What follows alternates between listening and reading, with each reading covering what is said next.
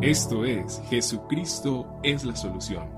Bienvenidos. No hay nada que se supere a ti, Señor. No hay nada que esté por encima de tu presencia y de tu poder. Y por eso en esta noche, en esta mañana, Señor, estamos delante de ti, mi Dios. Proclamando que no hay gigante, Señor. No hay gigante. Y dígale ahí en casa, Señor, yo creo que no hay gigante. Y todo gigante que ha querido levantarse en mi contra, todo gigante en el nombre de Jesús en esta mañana cae.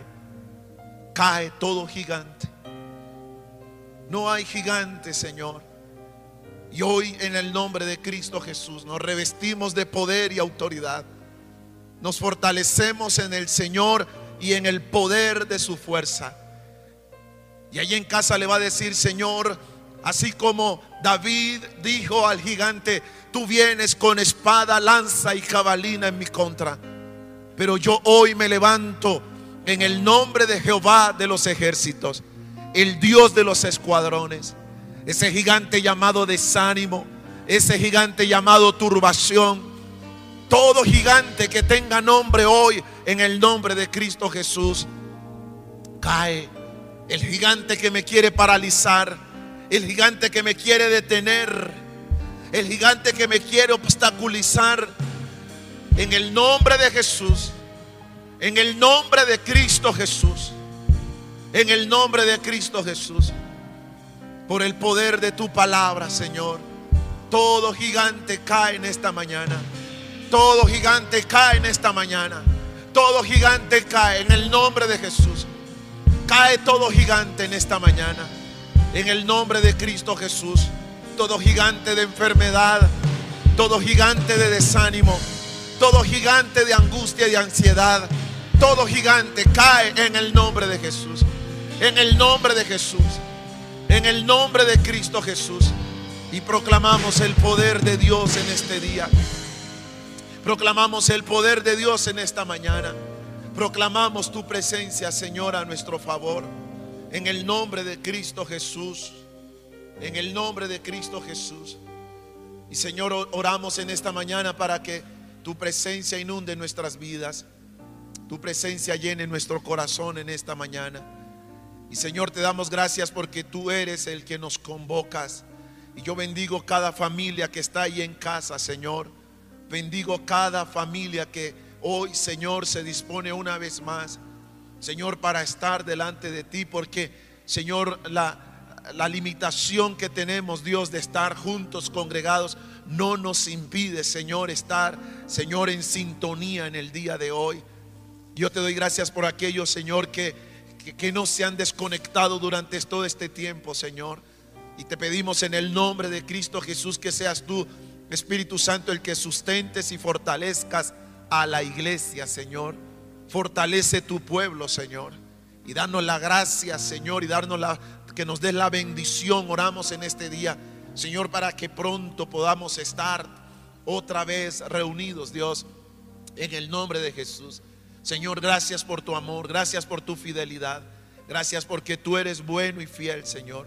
Y porque no hay otro como tú, Dios. Esta mañana te honramos, esta mañana te bendecimos, Señor. Y dígale, Señor, dispongo mi corazón, dispongo mi mente, dispongo todo mi ser en el día de hoy, Señor, para que tú seas hablando a mi vida, para que tú seas ministrando mi corazón, para que tu presencia en este día irrumpa mi vida, irrumpa mi casa y hoy podamos, Dios, ser ministrados con el poder de tu palabra. Gracias, Dios, en el nombre de Jesucristo nombre que es sobre todo nombre. Muchas gracias, Señor. Amén, amén y amén. Gloria a Dios, gloria a Dios. Bendito sea el nombre del Señor. Gracias damos al Señor por su amor y por su fidelidad. Gracias al Señor que nos da el privilegio otra vez, iglesia, de estar aquí reunidos con el ánimo y el propósito de que usted pueda experimentar el amor y la gracia del Señor a través de este tiempo. Permítame, además de saludarles y bendecirles en el día de hoy, en esta mañana, decirles que estamos como hemos estado anunciando durante toda la semana. Estamos orando a Dios, pero también estamos trabajando en el propósito de que pronto usted pueda volver al templo. Yo quiero animarles en el nombre del Señor para que nos, llenemos de mucha paciencia. Sabemos que lo que estamos viviendo no es un juego, mis amados hermanos. Créanme, yo soy un fiel creyente del poder de Dios. Lo he dicho, lo he predicado y lo he experimentado. Pero también creo que la Biblia y el Señor nuestro Dios nos enseña a ser sabios. El Señor nos enseña a ser prudentes. Y la circunstancia que ha, que, que ha venido sobre la tierra, porque esto no es una cuestión exclusiva de Popayán, de Colombia, esto es en todo el mundo.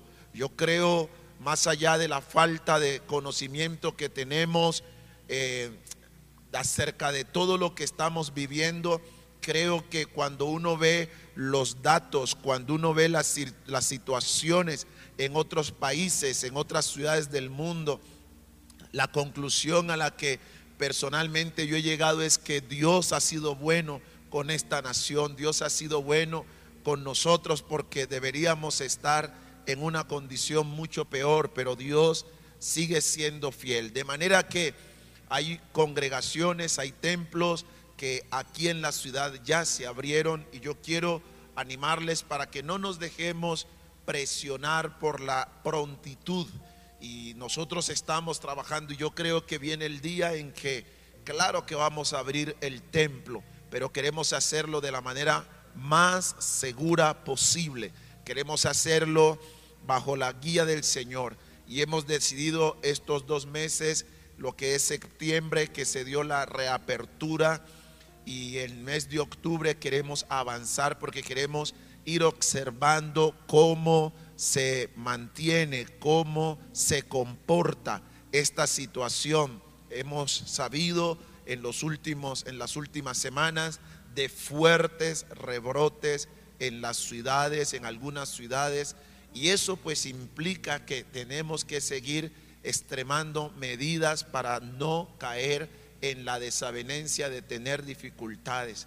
Así que yo quiero animarles en el nombre del Señor a que oremos y experimentemos la paz de Dios, pero al mismo tiempo que aprovechemos la bendición que tenemos de tener la palabra, la predicación, el, el pastoreo, que podamos experimentar la bendición de estar conectados como iglesia a través de este medio, con la ayuda del Señor, hasta que el Señor nos dé allí su guía y nos dé su paz para poder hacer lo que queremos hacer, que es abrir el templo con la ayuda del Señor.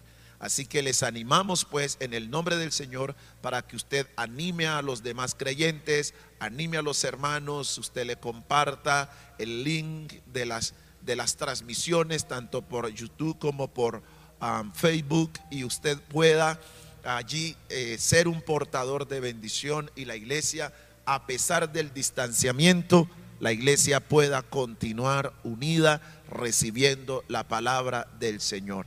Y yo vivo creyendo que para el poder de Dios no hay límites.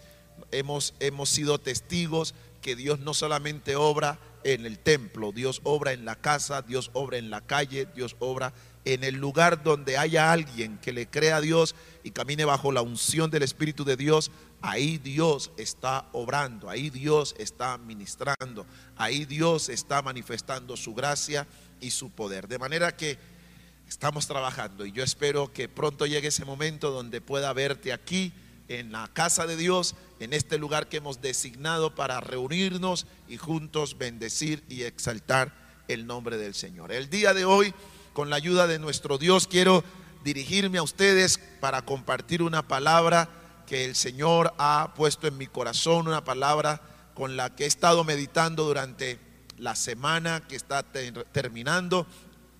Eh, es una palabra que me, me, llamó la atención cuando la leí, y como suele pasar cuando usted encuentra una escritura que como que el Señor te dice, detente aquí, párate aquí, porque aquí quiero hablarte. Y esa palabra está en el primer libro de los reyes, en el capítulo 3, los versículos 3 en adelante. Vamos a leer algunos versículos de allí de esa porción de la palabra del Señor.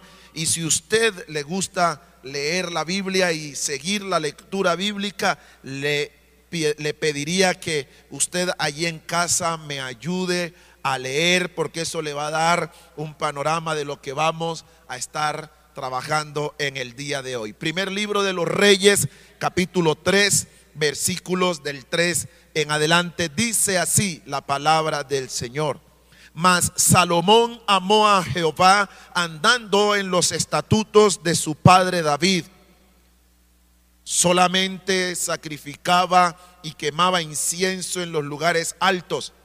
E iba el rey a Gabaón porque aquel era el lugar alto principal y sacrificaba allí mil holocaustos. Sacrificaba Salomón sobre aquel altar. Y se le apareció Jehová a Salomón en Gabaón una noche en sueños y le dijo Dios, pídeme lo que quieras que yo te dé. Pídeme lo que quiera que yo te dé. Y Salomón dijo, tú hiciste gran misericordia a tu siervo David, mi padre, porque él anduvo delante de ti en verdad en justicia y con rectitud de corazón para contigo. Y tú le has reservado esta gran misericordia en que le diste hijo que se sentase en su trono como sucede en el día de hoy. Ahora pues, Jehová Dios mío, tú me has puesto a mí, tu siervo, por rey en lugar de David, mi padre, y yo soy joven y no sé cómo entrar ni salir y tu siervo está en medio de tu pueblo al cual tú escogiste, un pueblo grande que no se puede contar ni numerar por. Ah, pues a tu siervo corazón entendido para juzgar a tu pueblo y para discernir entre lo bueno y lo malo, porque ¿quién podrá gobernar este tu pueblo tan grande? Versículo 10. Y agradó Mire esto tan precioso. Y agradó delante del Señor que Salomón pidiese lo que pidió. Y le dijo Dios, porque has demandado esto y no pediste para ti muchos días, ni pediste para ti riqueza, ni pediste la vida de tus enemigos, sino que demandaste para ti inteligencia para oír juicio. He aquí lo he hecho conforme a tus palabras. He aquí te he dado corazón sabio y entendido, tanto que no ha habido antes de ti otro como tú, ni después de ti se levantará otro como tú. Y aún también te he dado las cosas que no pediste, riquezas y gloria, de tal manera que entre los reyes ninguno haya como tú en todos tus días. Amén y amén. El tema de hoy lo he titulado, pídeme lo que quieras que yo te daré. Atentamente, Dios. Pídeme lo que quieras que yo te daré. Atentamente, Dios. Esa es la palabra que quiero que en esta mañana quede en vuestros corazones. El Señor le da una carta abierta a Salomón y le dice, pídeme lo que quiera. Yo quiero que usted en esta mañana se imagine algo así. ¿Qué tal que el Señor hoy le dijera a usted, pídeme lo que quieras que yo te dé? Ahora, yo sé y lo hemos hablado otras veces que si que si eso sucediera, nosotros la tendríamos clara en el sentido de que tenemos ya la referencia de un hombre como Salomón que frente a tamaña propuesta de Dios, este hombre no se engolosinó con la propuesta para pedirle muchísimas cosas a Dios, solo que le pidió sabiduría y quizás hoy nosotros como para eh, parecernos un poquito a Salomón, diríamos, sí, yo creo que al igual que Salomón le pediría a Dios sabiduría. Pues yo tengo que decirle que yo no le pediría a Dios sabiduría. Yo le pediría a Dios muchísimas cosas de esas que tengo allí, de esa lista bien represada que uno tiene, de esos motivos, de esos gustos, de esos sueños, de esos anhelos. Yo creo que muchos le dirían, Señor, si tú me dijeras eso hoy así de verdad, como le dijiste Salomón, Señor, yo te pediría el hombre de mi vida, la mujer de mi vida, la casa de mis sueños. El viaje que siempre he querido tener, eh, Señor, le pediría al, al, Señor el ministerio con el cual he soñado. ¿Sabe Dios que le pediríamos? Señor, le pediría los recursos, el dinero que siempre quise tener, el carro de mis sueños. Y seguramente, mis queridos hermanos, la lista continuaría grandemente.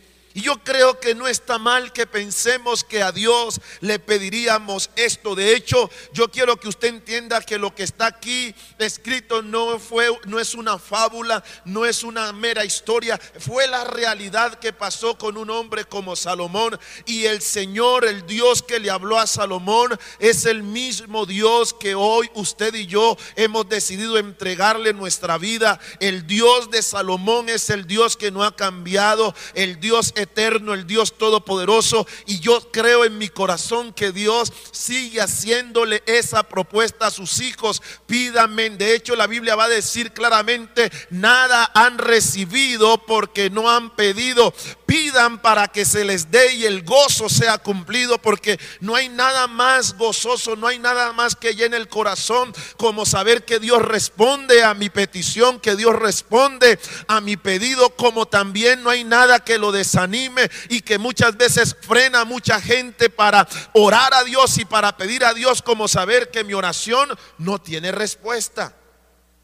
Y yo creo que Dios es fiel en lo que hace. ¿Sabe por qué? Porque si hay algo que a nosotros nos detiene en el pedir a Dios, en el orar, en el clamar a Dios, es el hecho de saber que muchas veces oramos y no tenemos respuesta a nuestras oraciones. Eso desanima la oración, eso desanima el clamor.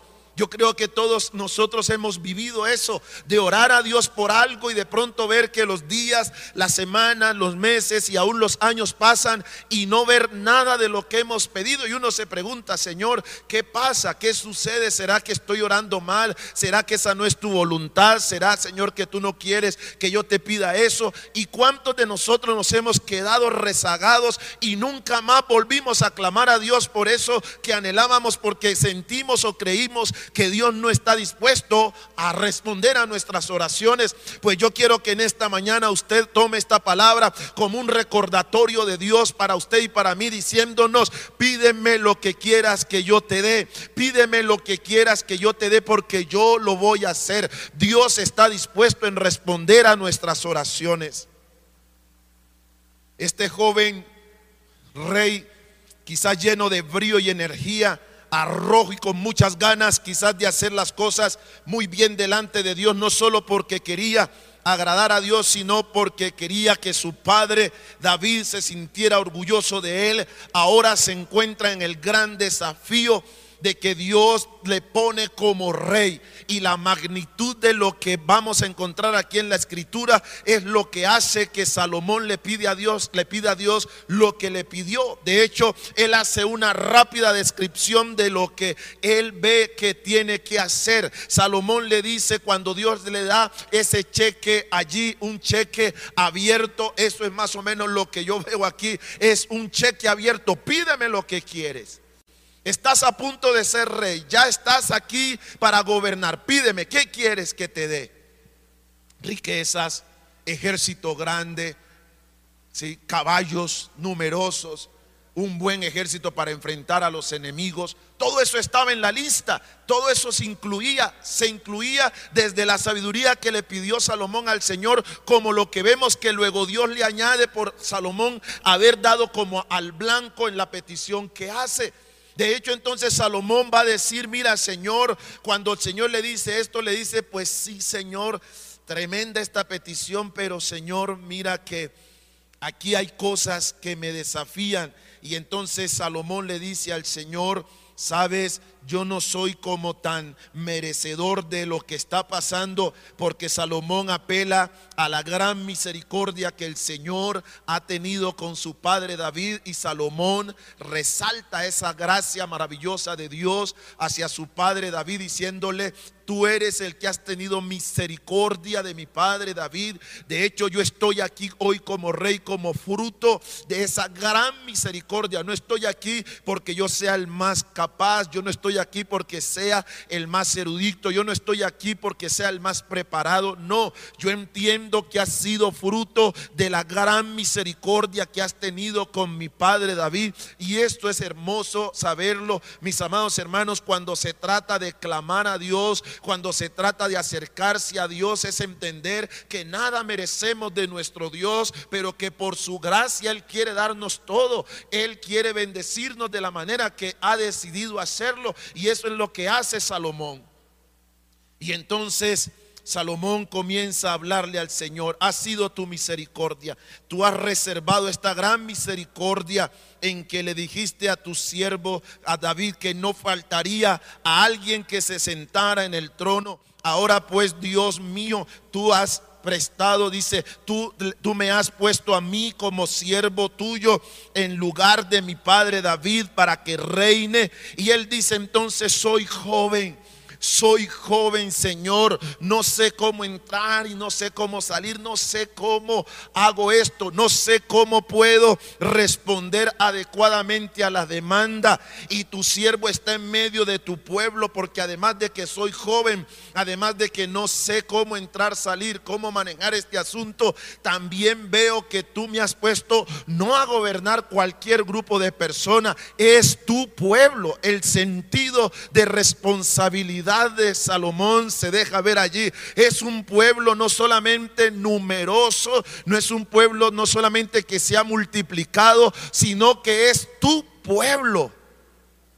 Es tu pueblo, Señor. Son tus cosas, Dios. Así que Salomón siente el peso de la responsabilidad de no solamente tener gente para cuidar. Y permítanme, yo quiero que abrir un espacio aquí porque yo creo que ese debería ser el sentimiento que cautive el corazón de aquellos a quienes Dios nos ha llamado a servirle. Nosotros necesitamos tener ese corazón, ese corazón que nos permita tener el peso, sentir el peso de la responsabilidad responsabilidad de tener así sea una persona por la cual responder delante de Dios y entender que esa persona le pertenece al Señor y tiene que ver con Dios. A mí me llama la atención cuando yo veo líderes que miran las cosas como con tanta liviandad y no reconocen que el privilegio es grande, pero la responsabilidad es mayor.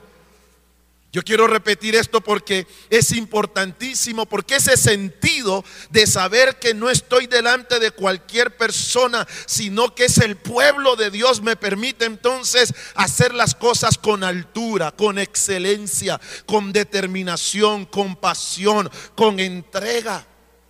Y eso es lo que Salomón está diciendo, no es cualquier pueblo, es tu pueblo. Ese grupo en casa que usted maneja no es cualquier cosa, es el pueblo de Dios. Y Dios le ha dado a usted y me ha dado a mí el privilegio de cuidar de esa gente, de pastorearle, de estar con ellos. Ese ministerio que usted desarrolla, esa tarea que usted desarrolla dentro del cuerpo de Cristo, usted necesita tener sentido profundo de responsabilidad. Sí, es un enorme privilegio, es un gran privilegio que Dios lo use a uno, pero la responsabilidad va a ser mayor y es mayor. Y ese sentido de, responsabilidad, pero también de privilegio, es lo que hace que Salomón le dice, aquí no me queda otra cosa más que pedirte a ti sabiduría. Versículo 9 dice, da pues a tu siervo corazón entendido para juzgar a tu pueblo, para discernir bien entre el bien y el mal, porque ¿quién podrá gobernar este tu pueblo tan grande sin tu ayuda, sin tu sabiduría, sin tu gracia, sin tu favor? Y el versículo 10 entonces nos va a decir que eso le agradó al Señor, que Salomón hubiese pedido lo que pidió. Y esto me da gozo y alegría. ¿Sabe por qué? Porque yo encuentro a un Dios que no se enoja cuando hay un pueblo que le clama a Él y que le pide a Él. Yo veo que Dios no es un Dios que está enojado porque nosotros le pidamos y esto lo vamos a mirar a continuación porque me, genera mucha, mucha bendición el comprender esto. Pídeme lo que quieras que yo te daré. Es una expresión que si bien pudiera alegrarnos hermanos, y sentirnos gozosos si hoy pudiéramos tener de forma personal y presencial la oportunidad de responder a una propuesta como esta. Pídeme lo que yo, lo que quieras que yo te daré. Si bien esa expresión nos llena de alegría y gozo, también es una expresión que pudiera llenarnos de mucha duda si el autor o quien está haciendo esa propuesta es un mortal como usted y como yo, cuyas palabras puedan ponerse en tela de juicio porque como seres humanos a ratos somos sí y a ratos también somos no. No sabemos qué esperar de los seres humanos.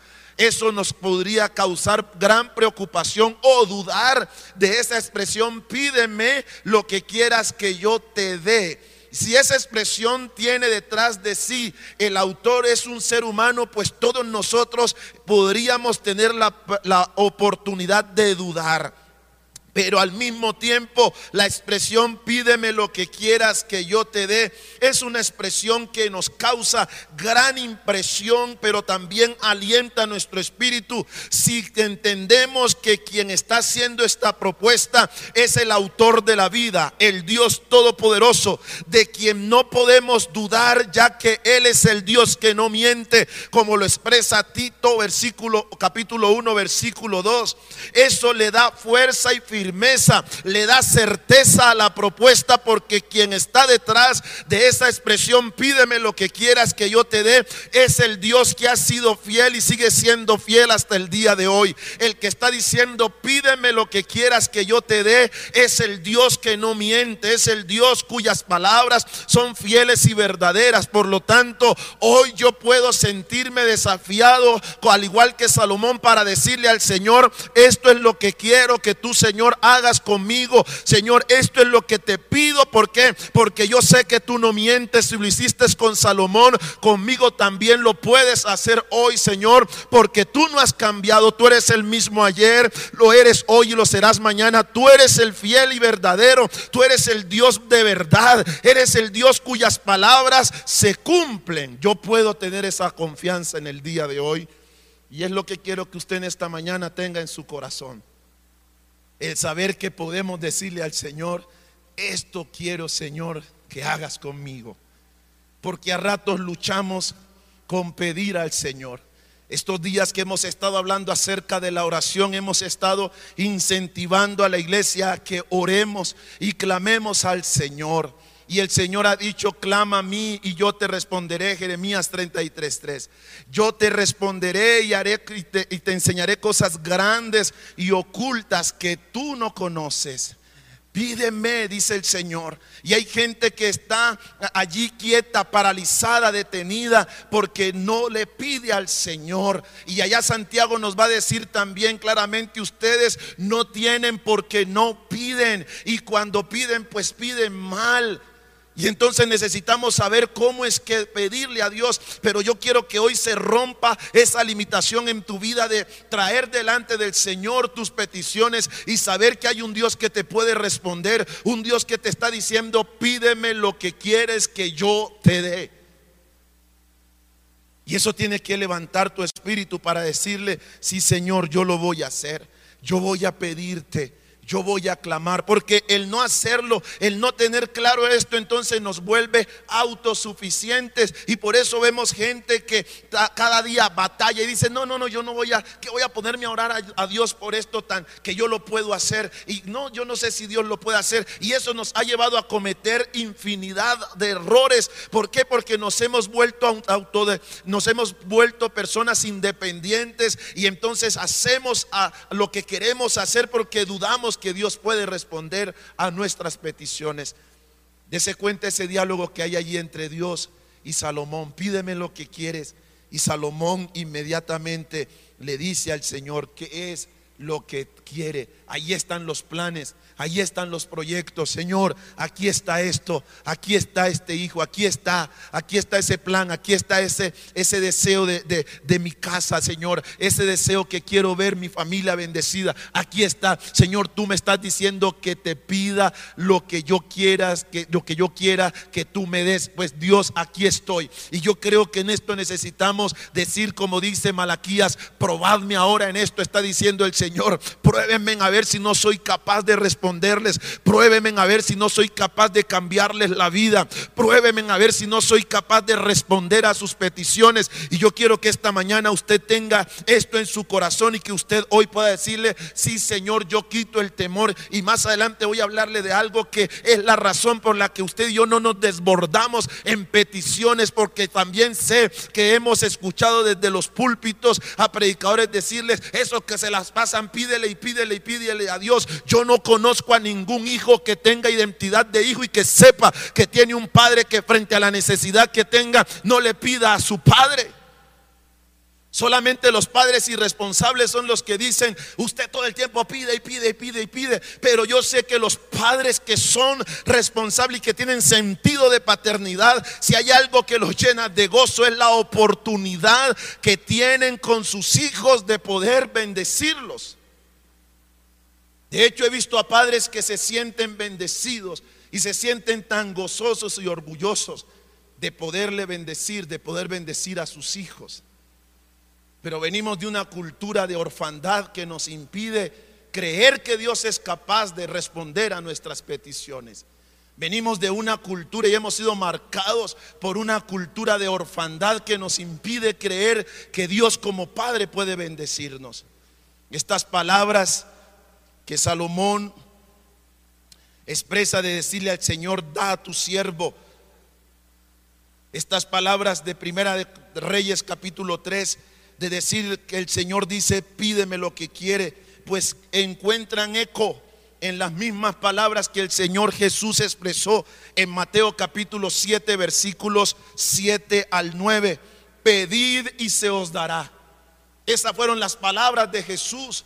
Pedid y se os dará, buscad y hallaréis, llamad y se os abrirá, porque todo aquel que pide recibe. Esto no puede ser mentira, hermano.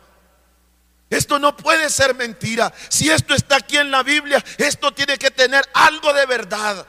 Pidan que yo les quiero dar, busquen y encontrarán, toquen y se les va a abrir. Porque todo aquel que pide recibe y el que busca halla y al que llama se le abrirá. Y por eso entonces es que quiero que usted hoy comprenda esa gran verdad, mi querido hermano. Y hay cuatro cosas que quiero resaltar de esa petición que necesitamos hacerle al Señor. En primer lugar, quiero que usted sepa, mi querido hermano, y debemos saber y tenerlo claro, que quien dice, pídeme lo que quieras que yo te dé, es nuestro Padre.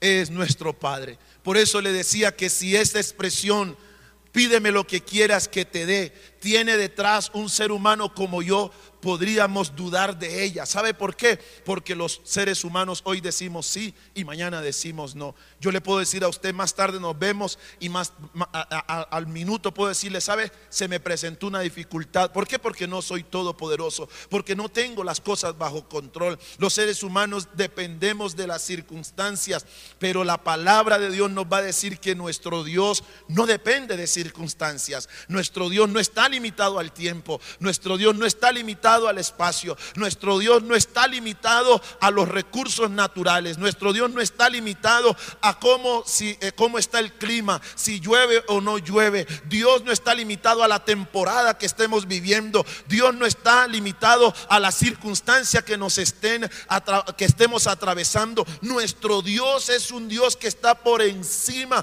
Por eso Él es el todopoderoso. Pero si hay algo que te va a llevar a creer lo que Dios hoy está diciendo, pídeme lo que quieras que te dé, es que tú logres comprender que quien está hablando estas palabras es tu Dios. Y además de que es tu Dios, Él es tu Padre. Él es tu Padre. Y tienes que saberlo así y tienes que identificarte como eso. Él es tu Padre, Él es tu Dios y tu fortaleza. Por eso cuando Él dice pedir y se os dará, cuando Jesús dice pedir y se os dará, buscad y hallaréis, e, e, esa palabra de Mateo 7, usted va, va a darse cuenta que seguido a lo que Jesús dice, Él presenta la pregunta y dice, ¿qué hombre de ustedes? Dice claramente, ¿qué hombre hay de vosotros que si su hijo le pide un pan, le da una piedra o si le pide un pescado, le dará una serpiente? Pues si ustedes siendo malos saben dar buenas dádivas a sus hijos, cuanto más vuestro Padre, mire cómo está diciendo Jesús, vuestro Padre, yo quiero que quien está diciendo, yo quiero que usted entienda hoy que ese que está diciendo, pedir y se os dará, Él es tu Padre. Jesús mismo está diciendo, vuestro Padre. Vuestro Padre que está en los cielos dará buenas cosas a los que le pidan. Vuestro Padre dará buenas cosas a los que le pidan. ¿Sabe cuál es el problema? Nuestra identidad. ¿Sabe cuál es el problema? La identidad de orfandad, la falta de identidad de hijos que tenemos. Porque creemos que no somos hijos y nos han hecho creer que somos que no somos merecedores, sino del castigo de Dios. Ese ha sido el mensaje que hemos recibido cualquier cantidad de veces. Es que nosotros hemos sido y somos llamados es a recibir el castigo de Dios. Entonces pareciera que Dios está en su trono tirando migajas para aquellos infelices que lo único que merecían era la desgracia y el infierno. Así que tomen esto para que por lo menos sepan que yo soy Dios. Yo creo que esa no es la figura que presenta la Biblia del Dios eterno. Yo veo a un Dios que desde el principio ha querido hacernos bien. Yo veo a un Dios que desde el principio ha querido lo mejor para su creación. Y que si bien es cierto en ese trayecto del camino del ser humano, el pecado irrumpió, Satanás se metió y desconfiguró el plan de Dios. Yo sigo creyendo en un Dios que precisamente por su gran amor y bondad hacia su, su creación, Él quiso rescatarnos, Él quiso reconciliarnos con Él. Y ahora nos dice, ustedes ya no son sino hijos de Dios.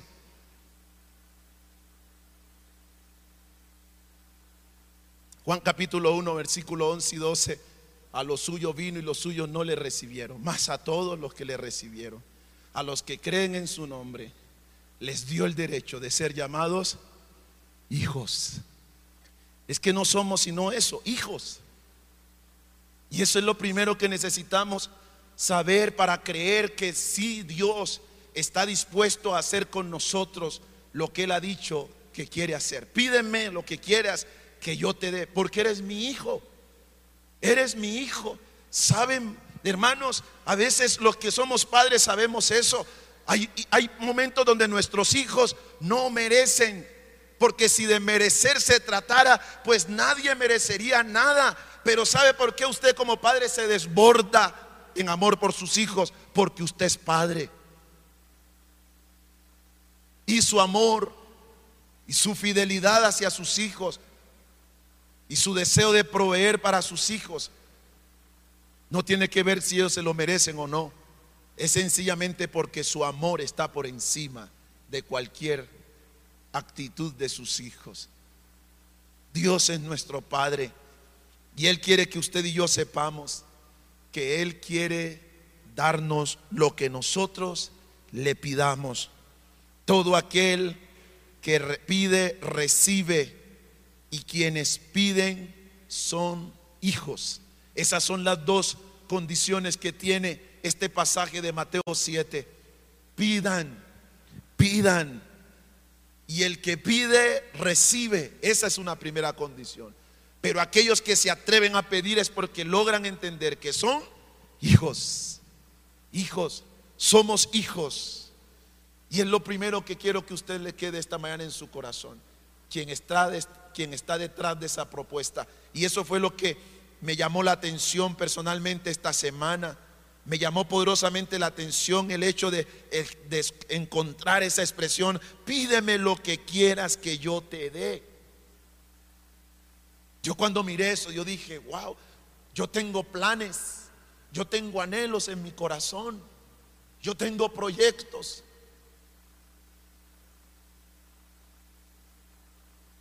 Tengo sueños que van más allá de mis fuerzas.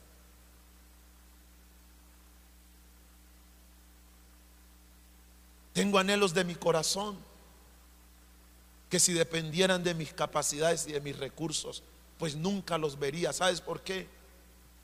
Porque me veo limitado. Y cuando yo encuentro una expresión como esta, pídeme lo que quieras que yo te dé.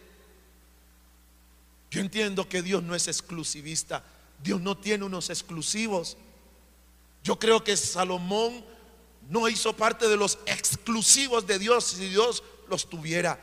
Yo creo que si esto quedó aquí escrito es para incentivarme a mí también a entender que hay un Dios que me está diciendo hoy, pídeme lo que quieras que yo te dé. Y si te atreves a hacerlo, yo voy a bendecirte. Yo no te voy a dejar avergonzado. Yo no te voy a dejar de la brocha colgado. No, yo no te voy a dejar allí. Yo te voy a ayudar. Y yo a ratos pienso, Señor, tan perfecto era Salomón que, tú le pudiste hacer esa propuesta. Y yo puedo descubrir entonces que Salomón quizás no era tan perfecto como hemos estado hablando de los ejemplos de la Biblia de los hombres que oraron, cuando nos habla la Biblia en Santiago acerca de Elías, un hombre sujeto a pasiones, pero oró para que no lloviera y no llovió, y volvió a orar para que lloviera y cayó lluvia. Y la Biblia pone como condición de, este hombre Elías, un hombre sujeto a pasiones. Pues entonces yo he entendido que yo puedo también hoy decirle a Dios, Señor, esto es lo que yo anhelo en mi corazón. Y yo quiero decirle que todavía no estamos en el cielo. En el cielo es que yo no necesito comida, en el cielo no necesito vestido, en el cielo no necesito luz porque el Señor será mi luz.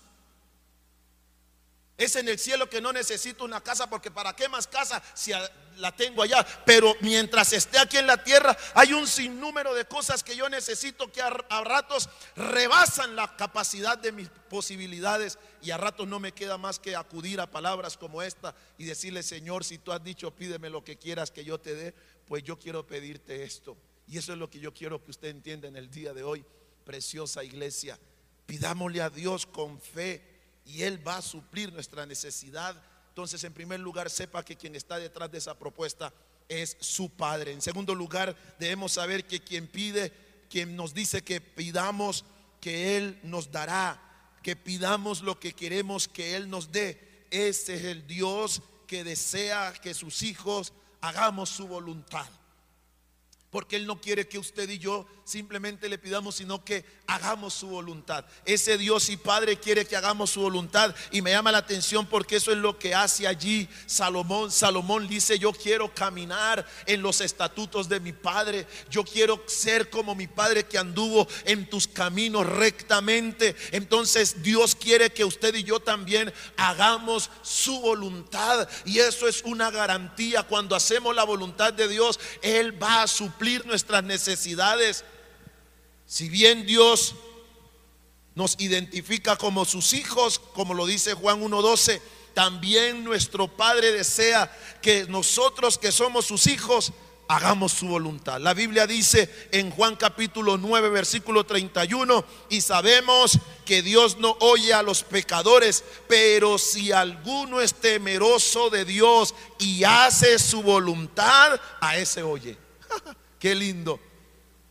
Dios no oye a los pecadores, pero si alguno es temeroso de Dios, reverencia a Dios, si hay alguien que respete a Dios, porque eso significa temor a Dios. Temor a Dios no es tenerle miedo, ese miedo que asusta, no, temor a Dios es respetar, honrar, servir. Si hay alguien que lo hace y hace su voluntad, dice la Biblia, Dios oye a ese. La Biblia está diciendo que Dios no escucha nuestras peticiones si vivimos constantemente fuera de su voluntad. Estas palabras del versículo que acabamos de leer fueron dichas por un ciego de nacimiento. Eso fue lo que dijo el ciego de nacimiento cuando recibió la sanidad y fue indagado por los fariseos y los escribas preguntándole cómo es que él había sido sanado. Él sencillamente expresa lo que para él eran las credenciales que Jesús tenía para ser escuchado por el Padre.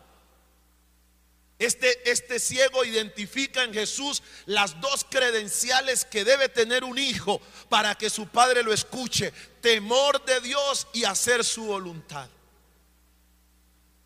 Virtudes que Jesús tuvo en todo el desarrollo de su vida ministerial. Jesús temía al Padre y Jesús hacía su voluntad.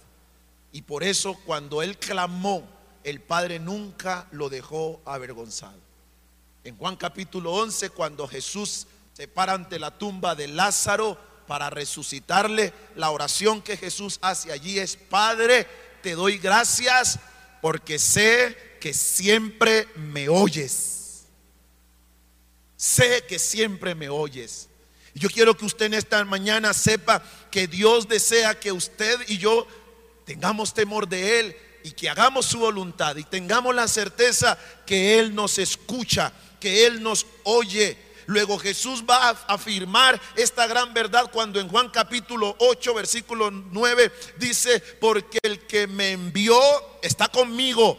No me ha dejado solo el Padre, porque yo hago siempre lo que Él le agrada hago su voluntad. Jesús tenía ese convencimiento del Padre. Él está conmigo. ¿Por qué? Porque yo siempre hago lo que le agrada. ¿Sabe por qué nosotros a ratos no le pedimos al Señor? Porque muy en lo profundo de nuestro corazón sabemos que a ratos no somos temerosos de Dios y a ratos no hacemos su voluntad. Entonces eso nos pasa, ¿no? Guardando lógicamente las proporciones, pero a ratos uno como hijo, yo quiero que usted piense cuando uno, cuando uno como hijo, ¿no? Cuando uno como hijo sabía que uno había hecho cualquier embarrada, a uno le daba pena acercarse a papá y decirle, papá o mamá, ¿me puedes dar esto? Porque uno sabe, uno sabía muy en lo profundo que había cometido ciertos errores, que uno no estaba haciendo caso, que uno no estaba, que uno estaba más bien siendo desobediente a lo que los papás le habían dicho. No sé si a usted en alguna ocasión le pasó, ¿cierto? Cuando uno sabía que el papá le había dicho o la mamá, no se meta ahí y uno de desobediente se había dicho, se había, se había ido o había hecho algo diferente a lo que el papá o la mamá le había dicho, uno cuando se miraba en los momentos de afugia, lo que menos uno quería era que los papás se dieran cuenta. Porque eso genera pena. Entonces yo quiero que usted sepa en esta mañana, en primer lugar, que tu Dios es el que te dice, tu Padre es el que te dice, pídeme lo que quieras que yo te dé. Segundo, ese Dios y Padre que nos reconoce como sus hijos, Él quiere que hagamos su voluntad. En tercer lugar, debemos saber que quien dice, pídeme lo que quieras que yo te dé, quiere que permanezcamos en su palabra. Él quiere que permanezcamos en su palabra. La Biblia dice en Juan 15, 7, si permanecen en mí, mis palabras permanecen en ustedes, pidan lo que quieran y se les concederá. En la experiencia de Salomón dice la palabra de Dios que este joven rey no solo amó a Jehová, el Dios de su padre David, sino que caminó en los estatutos. Y esa palabra estatutos como otras que encontramos en la Biblia, estatutos, ley, mandamientos, precepto, testimonio, juicios de Dios. Todas estas expresiones hacen referencia a la palabra de Dios, de manera que podemos entender que Salomón fue un hombre que se mantuvo y permaneció en la ley del Señor, en los estatutos, en la palabra de Dios, diríamos hoy. Salomón fue un hombre que se mantuvo, que permaneció. Si hay algo que va a hacer que Dios responda a tus oraciones es que tú aprendas a permanecer en la palabra del Señor. Si permaneces en la palabra de Dios y las palabras de Dios permanecen en tu corazón, Dios te dice, pide lo que quieres que se te concederá. Y por último, necesitamos entender que nuestro Dios, a nuestro Dios le agrada concedernos lo que le pedimos a nuestro Dios le agrada concedernos lo que le pedimos. La Biblia dice en el versículo 10 de Primero de Reyes 3 está diciendo, y agradó, y agradó delante del Señor que Salomón le pidiera eso. Y no solamente le agradó que pidiera lo que pidió, sino que la Biblia sigue diciendo que Dios le dijo, porque has demandado esto y no pediste otra cosa como muchos días, ni pediste riquezas, ni pediste la vida de tus enemigos, sino que demandaste para ti inteligencia para oír juicio, voy a obrar, voy a obrar conforme a tus palabras. Te he dado un corazón sabio y entendido, tanto que no ha habido antes de ti otro como tú, y después de ti se levantará otro como tú. También te he dado las cosas que no pediste porque tenemos un Dios que nos da mucho más de lo que pedimos o entendemos según el poder que actúa en nosotros. Efesios 3:20 nos lo dice, tenemos un Dios que no se limita en darnos simplemente lo que le pedimos, sino que Él da todo y un poco más. Él da todo y un poco más para mostrar su grandeza. Él da todo y un poco más para mostrar su señorío. Él da todo y un poco más para mostrar su poder. Él da todo y un poco más. ¿Por qué? Porque Él se complace en bendecir nuestras vidas. Qué gozo saber y qué alegría saber que tenemos un Dios que le agrada conceder nuestras peticiones. El salmista en el Salmo 37, 4 dice, deleítate Asimismo en el Señor y Él te concederá las peticiones de tu corazón. Y en primero de Samuel capítulo 1 versículos 26 y 27 nos dice que una mujer llamada Ana, después de haber recibido el milagro de Dios, ella dijo, oh Señor mío, ella vuelve a la casa del Señor, ella vuelve a la casa del sacerdote, donde está el sacerdote, y le dice, oh Señor mío, vive tu alma, Señor mío, yo soy aquella mujer que estuvo aquí junto a ti orando a Jehová. Dice, y ahora entonces yo vine la primera vez con las manos vacías, con lágrimas, con dolor, con angustia. Aquí, Señor mío, usted me vio llorando. Aquí usted me vio clamando. Aquí usted me vio vuelta nada. Aquí usted me vio vuelta pedazos. Ahora Ana regresa. Ana retorna donde está el sacerdote ella regresa, pero regresa con el hijo. Y dice la Biblia, el versículo 27, que ella le dijo, por este niño yo oraba, por este niño yo clamé y el Señor me dio lo que le pedí. Yo no sé qué tiene usted. Yo no sé si usted hoy está llorando. Yo no sé si usted hoy está como Ana. Yo no sé si usted y yo hoy estamos como Ana. Por esto, Señor, te estaba pidiendo. Pero yo quiero decirle que viene el día en que usted va a decirle, Señor, esto era lo que te pedía y tú me lo concediste. Hay gente que ha visto tus lágrimas.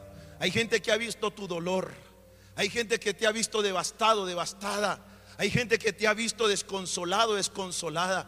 Pero viene el día en que tú te presentarás donde estas personas y tú le vas a decir, esto era lo que yo le pedí al Señor y el Señor me lo concedió. Yo me he atado esa palabra. Esa palabra ha tocado mi corazón porque, como le decía, hay proyectos y hay planes. Yo espero el día en que el Señor me dé la gracia. Yo espero el día en que el Señor me dé la bendición de invitarte a ti y decirte, hermano, esto yo se lo estaba pidiendo al Señor y el Señor me lo concedió. Si la Biblia dice que Dios es quien es, yo estoy convencido que viene el día en que testificaremos que ciertamente Dios hizo lo que un día le estábamos pidiendo. El Salmo 86, el Salmo, el Salmo 18, versículo 6, nos dice la Biblia, en mi angustia invoqué a Jehová y clamé a mi Dios, y él oyó mi voz desde su templo y mi clamor llegó delante de él a sus oídos. Yo quiero que usted sepa en esta mañana que no hay petición que llegue a los oídos del Señor que no sea resuelta. No hay petición. No puede ser que nosotros seamos más buenos que Dios. Yo no creo eso. Permítame, yo me imagino, yo me puedo imaginar ¿Y sabe por qué ministra tanto esto mi corazón? Porque mientras meditaba en esto, venía a mi corazón la experiencia, la experiencia tan difícil que un día viví. Que para poder sacarle a mi padre, a mi papá, a mi progenitor, el dinero para unos libros que necesitaba, tuve que demandarlo. Y entonces yo he decidido creer que Dios no es así.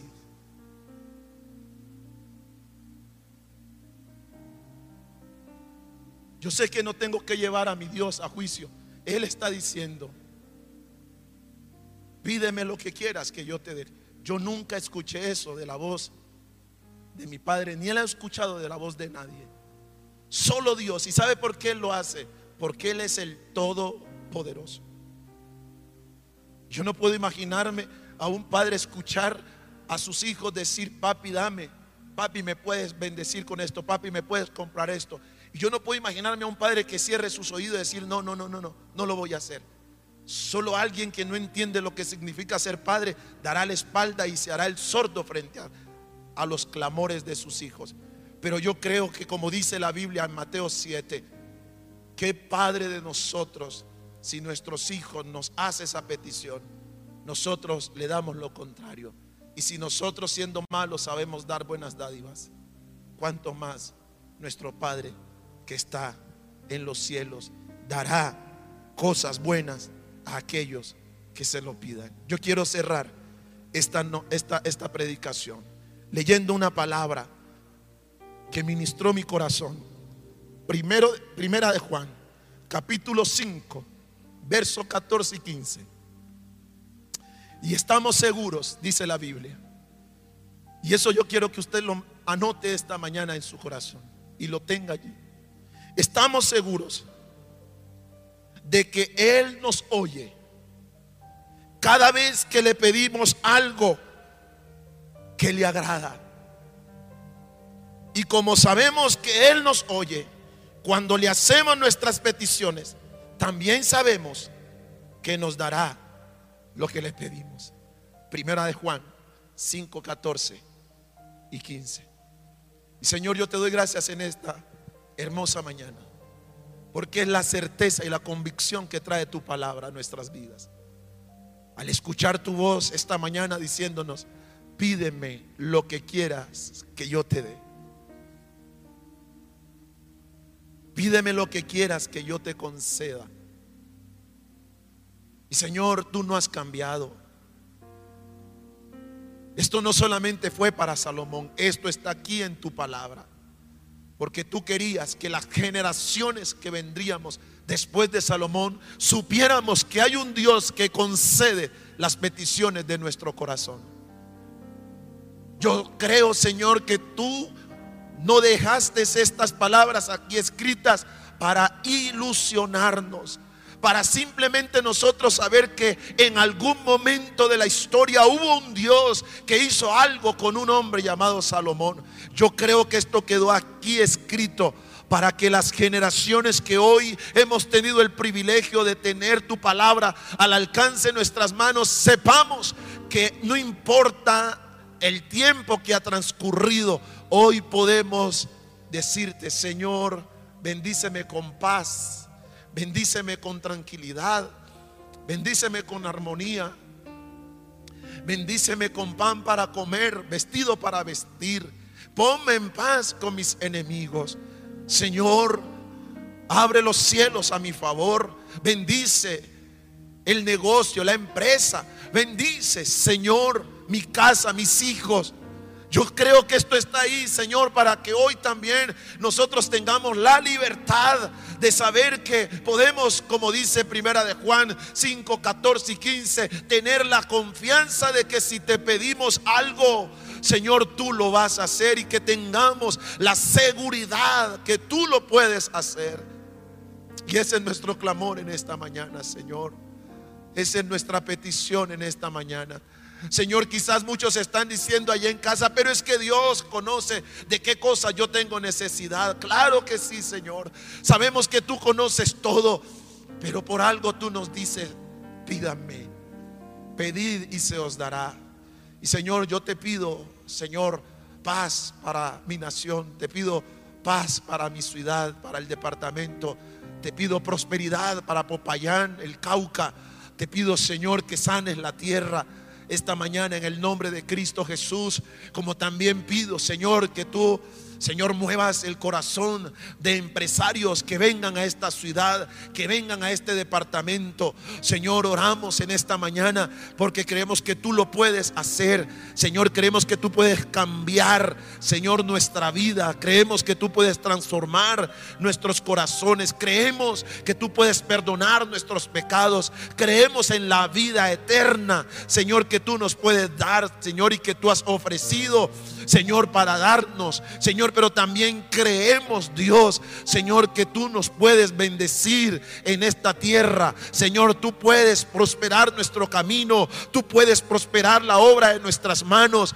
tú puedes ensanchar nuestro territorio, tú puedes hacer, Señor, que nuestros sueños y anhelos sean cumplidos para la gloria de tu nombre. Y yo oro en esta mañana y Señor, te pido en este, en este momento, en el nombre de Jesús, que quebrantes todo espíritu de religiosidad que nos ha llevado a creer, Señor, que no podemos pedirte a ti, sabiendo que tú eres nuestro Padre, sabiendo que tú eres nuestro proveedor, tú eres nuestro sustentador, eres el Dios que desde comienzo te has estado proveyendo y provees y provees y provees. Señor, esto no quedó ahí simplemente como historia, quedó allí para que nosotros lo creamos. Y yo hoy y mis hermanos decidimos creer estas tus verdades, Dios. Hoy decidimos creer que tú puedes darnos lo que te pidamos. En el nombre de Jesucristo. Gracias por tu amor, Señor. Gracias por esa apertura que tenemos en ti, mi Dios. Señor, quita la vergüenza. Señor, quita, Señor, la confusión. Y nuestra oración en esta mañana es, Dios, Permítenos tener esa identidad de hijos. Y permítenos, Dios, andar en tu voluntad. Permítenos permanecer en tu palabra.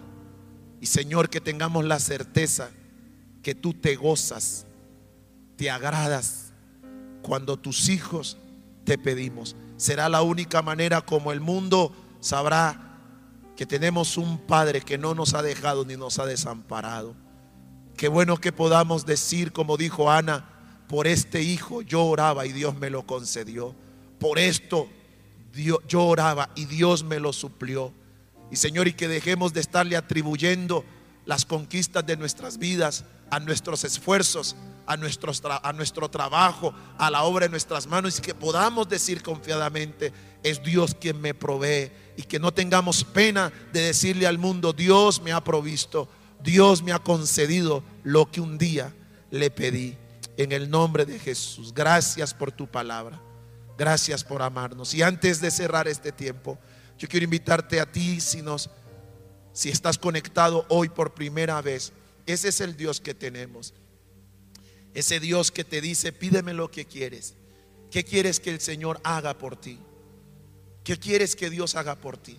Te sane, te restaure, cambie tu vida, te transforme en una persona diferente pues Él no solo se encarga de cosas materiales, Él también, su especialidad es llevarnos delante del Padre a través de, la salvación en Él. Y si tú hoy quieres entregarle tu vida a Jesús y decirle, Señor, si hay algo que yo quiero es que tú me liberes de toda adicción. Señor, yo quiero que tú me rompas las cadenas de opresión. Ahí donde estás, dile, Señor, yo te reconozco hoy como mi Señor y mi Salvador. Y te pido que con tu poder, Señor, rompas toda maldición en mi vida, me liberes, me restaures, me sanes, me vivifiques, Dios. Señor Jesús, te reconozco como mi único y suficiente Salvador. Dame vida eterna, Jesús. Yo lo necesito. Esa es mi petición de hoy. Esa es mi petición. En el nombre de Jesús. Pero quizás usted también está allí y dice, pastor, yo quiero que ore por mí, porque mi petición a Dios es esto o lo otro. Y Señor, yo quiero a través de este medio orar por todas esas peticiones que están allí, que tú conoces, y unirme con mis hermanos. Señor, frente a esta apertura que tú das. Pídeme lo que quieras que yo te dé. Señor, oramos por esto. Señor, esta semana muchos, Señor, anhelan ver milagros en su vida. Muchos anhelan tener respuesta a sus peticiones. Yo te pido, Dios, que tú concedas, que tú concedas las peticiones del corazón, Señor. Señor, sabemos que nuestras peticiones no están para nosotros ir a hacer cosas incorrectas. Nuestra petición, Señor, muchas veces están ajustadas a nuestra familia, a nuestro deseo de bendecir, de, de ser un canal de bendición para nuestra familia, para nuestra ciudad. Señor, ese empresario que necesita esta semana ver milagros, ese hermano que comienza, que inicia su proyecto de empresa, Señor, bendícele en el nombre de Jesús. Señor, Señor, aglutina a los clientes que este hermano necesita, que esta familia necesita. Señor, y ponlos allí, direccionalos hacia ese negocio y que consuman ese producto en el nombre de Cristo Jesús. Te lo pido, Señor. Gracias por tu amor. Bendice a ese profesional, Señor, que ha, que entregado hojas de vida. Dale creatividad, Señor, para que emprenda y que en ese emprendimiento pueda haber tu respaldo en el nombre de Cristo Jesús. Señor, y si tú quieres abrir puertas para él, para ella, ábrelas, Dios, conforme a lo que tú quieres bendecir a cada uno en el nombre de Cristo Jesús. Gracias por tu amor. Gracias por tu palabra. Gracias por bendecirnos en el día de hoy. En el nombre de Jesús. Amén. Amén. Y amén. Gracias por escucharnos. Comparte este audio y recuerda que Jesucristo es la solución. Más que un nombre, una verdad.